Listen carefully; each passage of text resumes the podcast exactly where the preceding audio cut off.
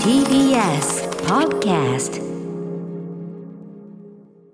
はいということで今日ね非常宣言やりましたけど、はい。あのー表の中でもちらっと言いましたけどやっぱり航空パニックものっていうの、もう航空パニックものに限らないな。あの飛行機の中のまあなんていうかなちょっと怖くな怖くなるような描写みたいなのって、ええ結構いろんな系譜があって、ええ。まあ、まずそのね航空パニックものっていうのが成立したのは1970年の大空港日本大統領エアポートですけどでそこからエアポート何々エアポートずっと続いてって、でなんだけどやっぱり思うにですねその航空パニックもの映画のその純粋航空パニック映画みたいなものは、なかなか成り立ちづらくなったのはぶっちゃけ飛行機そんなに危ないことないしっていうさ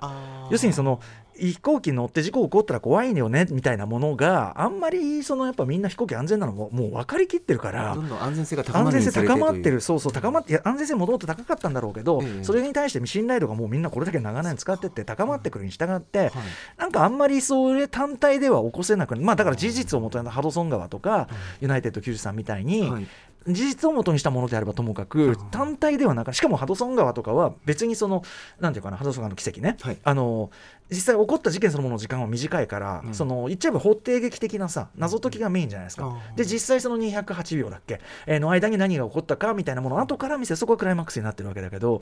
だからそのやっぱジャンルって意味ではちょっとこう横にずらしてる感じもあるしなるほど。うんユナイテッド93はねもうまあ事実も事実って感じだけど、はい。でなのでまあ、でそのさっき言ったエアポートシリーズから始まったっていうけどエアポートシリーズ自体もどんどんどんどんこと向け化していくっていうかもちろんあのそもそもきっかけはその爆弾持ち込んだやつがいるとかから始まってるしだからエアポートシリーズも別に自然に起こった事故でももちろん何でもなくて、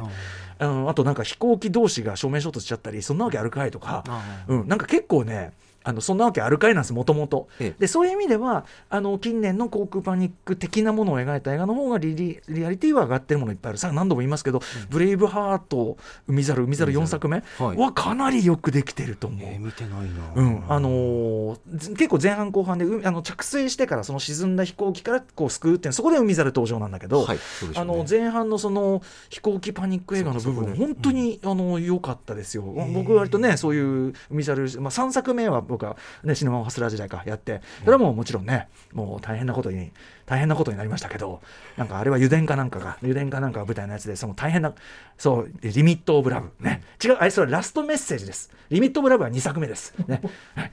はい。あれはフェリーですか？2作目がね、はい、3作目はラストメッセージ。ね、なんでこんなに詳しいんだ海空にそうですね。海空になぜなぜならなぜなら映画表してるからです。あーなるほど。なるほどちゃんとやってますんで。ちゃんとやってますんでね、はい、でそんな感じでええ。あのーいろいろこうやってで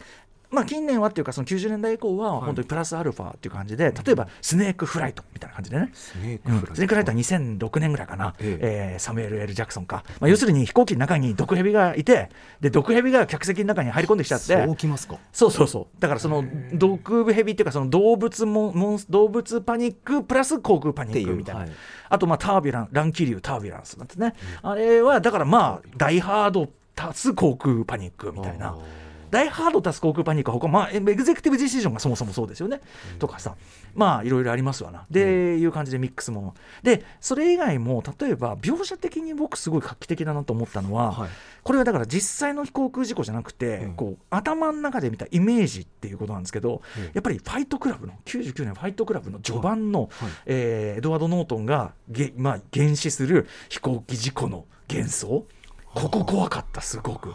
であこんなでこのあ今の時代こんな描写できんだみたいに思ってすごく僕はそのやっぱ飛行機描写みたいなすごい興味あって、ええ。へえと思ってそうこうするうちにまもなく翌年翌々年ぐらいかな、えっとファイナルデスティネーションシリーズというね、はい。えー要するにそのでっかい事故を避けたらだけはいいけど死のに運命から逃げられないというね。新たなタイプのスラッシャー。その1作目覚えてます、裏1作目の、えーあのファイナルディスティネーションはとにかくあの飛行機事故ねそのこあのパリにええみんなでその修学旅行に行こうっつったらその飛行機落ちるぞっていう幻視をしてで逃れるんだけどって話でその飛行機落ちるぞのその原始が怖いんですよすごく。あああそうあ怖いっていうイメージだけ覚えてるな。それとかもあるし、あとですね、いわゆる航空パニック、これもね、この2作も全然航空パニックものじゃないけど、そういう描写がある、はい。そういう意味で言いますと、えあの頃ペニー・レインでというですね、はい。まあ、青春、キャメロン・クローのね、自伝的青春映画がありますよ、ええ。まあ、非常に爽やかな作品、ね、心に温まる作品という皆さん覚えてらっしゃるかもしれないこの中、クライマックス、と言っていいでしょう、実は超盛り上がる場面やっぱり飛行機怖い場面なんですよね。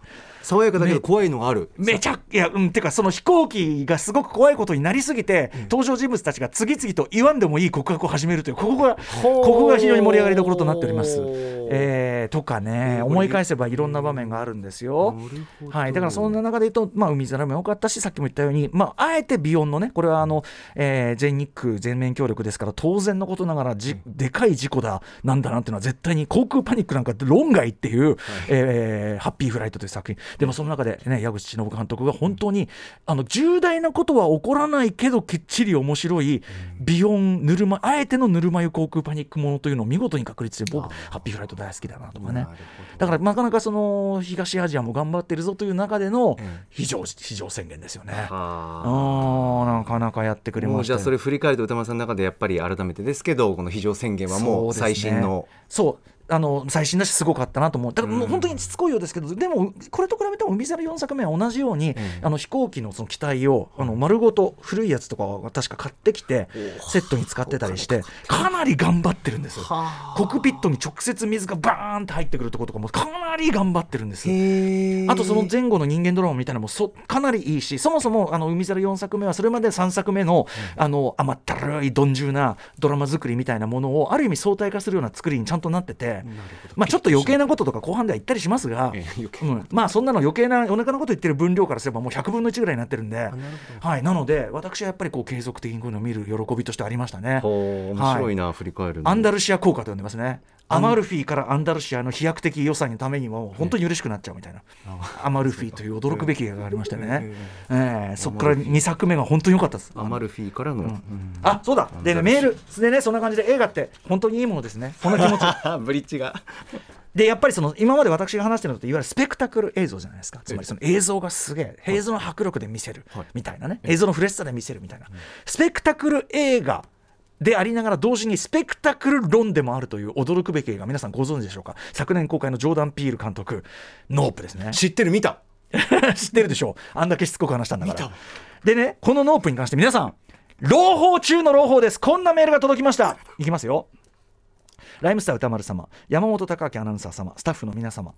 グランドシネマサンシャイン池袋の運営会社の代表を務めております佐々木と申します。いつも楽しく拝聴させていただいております。ありがとうございます。恐縮です。年末のシネマランキング含め昨年幾度となく番組内にて取り上げていただきましたグランドシネマサンシャイン池袋でのノープ、えー IMAX レーザー GT ね、えーテクノロジー上映ですがお客様からのオファーも多数頂戴しておりこの度、えー1月20日から1週間限定ではありますが再上映をする運びとなりました。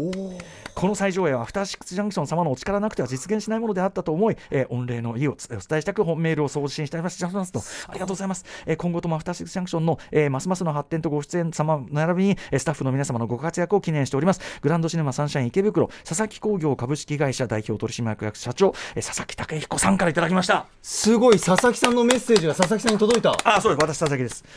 ということで改めて言いますとまああのね、グランドシネマサンシャインの、えっと、レ IMAX レーザー GT テクノロジー、ね仕様はあの IMAX カザラ IMAX の仕様の中でも最高の、え仕様であるということは詳しく言ってきましたけども、特にこの「ノープという作品あとは、まあ、クリストファー・ノーランの、ね、一部の作品はですねこの画角、えー池袋のところじゃないと見れないで IMAX レーザー GT テクノロジーじゃないと見れない、えー1.43対1、えー非常に、まあ、いわゆるスタンダードサイズというのにも近い正方形に限りなく近いつまり通常の、えーあれにするとかなり縦長に感じるような、はいえー画面の使い方。もうあの6階建てのスクリーン全部を使ってるわけです。はい。結構黒みがね上下に残ってたりとか、ええ。まあ悪い場合は額縁上映ですよ。額縁上映、あああ額縁上。映金返せよこの野郎みたいな額縁上映の中で